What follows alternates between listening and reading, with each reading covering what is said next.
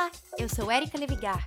Esse é o 43º episódio do PUCcast Serviço, uma parceria da Rádio PUC Rio com a Rádio Catedral. Durante as próximas semanas, vamos preparar episódios para trazer a você notícias das mais diversas áreas de serviço. Hoje, o assunto será o aumento dos distúrbios do sono na pandemia. O isolamento social consequente da pandemia da Covid-19 impactou a vida cotidiana em diversos aspectos. Os hábitos de sono foram um deles. Pesquisadores da Escola de Enfermagem e Inovação em Saúde Edson College, da Universidade do Estado do Arizona, realizaram um estudo para entender como a quarentena afetou o sono da população mundial, além de classificar os tipos diversos de noites mal dormidas. Ao todo, foram analisadas 991 pessoas entre 18 e 80 anos em 79 países. Os resultados mostraram um aumento significativo nos distúrbios do sono durante a pandemia, com relatos de 56,5% da amostra sobre sintomas clínicos de insônia. As mudanças do sono relatadas pelos entrevistados foram agrupadas em quatro perfis. O sono atrasado, presente em pessoas que passaram a dormir mais tarde, mas não alteraram a duração do seu sono. O sono perdido ou fragmentado, observado em pessoas que dormem mais tarde e possuem um menor tempo de repouso. Os oportunistas do sono, aqueles que apresentam um período de sono mais longo que os outros perfis. E o sono desregulado e angustiado, com cochilos e pesadelos frequentes. A psicóloga especializada na área, Laura Castro, explica que os distúrbios do sono são todas as alterações comportamentais e todos os fenômenos anormais que ocorrem durante o sono. Segundo ela, mais da metade das pessoas tem pelo menos uma queixa desses distúrbios, e na pandemia, apesar de um grupo reduzido ter apresentado uma melhora no padrão de sono, a maior parte teve uma piora significativa na qualidade. A doutora afirma que o agravamento desses problemas se deve, principalmente, às alterações na rotina diária impostas pelo isolamento social. Aconteceram dois cenários na pandemia. De um lado, tem as pessoas que tiveram uma melhora, na verdade, no padrão de sono, e pessoas que tiveram uma piora no padrão de sono. Então, associados à piora no padrão de sono, que representa um pouco mais as pessoas, tem a ver com as alterações do ritmo que aconteceram, que a, que a pandemia impôs, né? Esse isolamento, a gente está menos exposto à luz do sol, a gente está andando mesmo, gastando menos energia, e isso tudo está interferindo, então, mudando aí o padrão de sono, interferindo com o nosso relógio relógio, com as horas com que a gente faz as nossas refeições, com que a gente controla todas as nossas atividades. Então, isso que tem impactado principalmente. Assim, outra coisa é que a gente está comendo fora de hora também ganhando uns quilos, muita gente engordou e isso também se associa mais alterações de sono. Ronco, principalmente. Então, e também aí a gente vendo mais pesadelos, né, relacionados aí principalmente com a metabolização de tudo isso que é difícil, né, que a pandemia trouxe. A psicóloga pontua que os distúrbios do sono podem ter efeitos sobre a mente e o corpo, que se manifestam a curto, médio e longo prazo.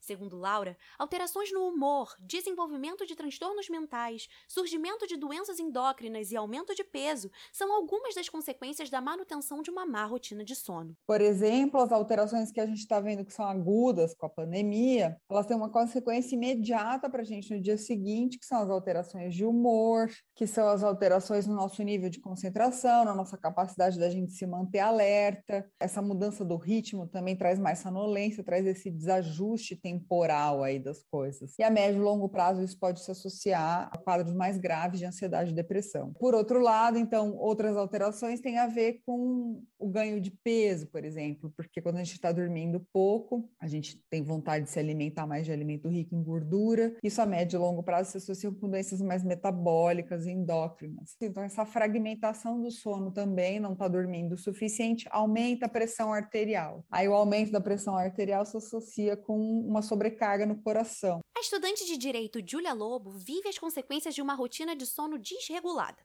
Antes da pandemia, a rotina da jovem de 19 anos era regrada. Por considerar o tempo gasto com deslocamento para a faculdade, Julia tinha horários fixos para alimentação, os estudos, o lazer e o sono. Ela conta que a sua adaptação ao ensino à distância não foi fácil e isso impactou na sua rotina diária. Eu demorei a me adaptar, né? Tipo, a faculdade no geral, assim, com questão de leitura, estudo e trabalho, porque meio que no EAD você não tem limite entre o que é sua casa e o que é, né, no caso, sua sala de aula. Terceiro período, para mim, eu acho que foi um, um complicado. Eu tava indo dormir muito tarde, acordando tarde também, só que não dormindo horas o suficiente, e aí bola de neve. Com o isolamento social, Julia Lobo desenvolveu dificuldades para conseguir dormir.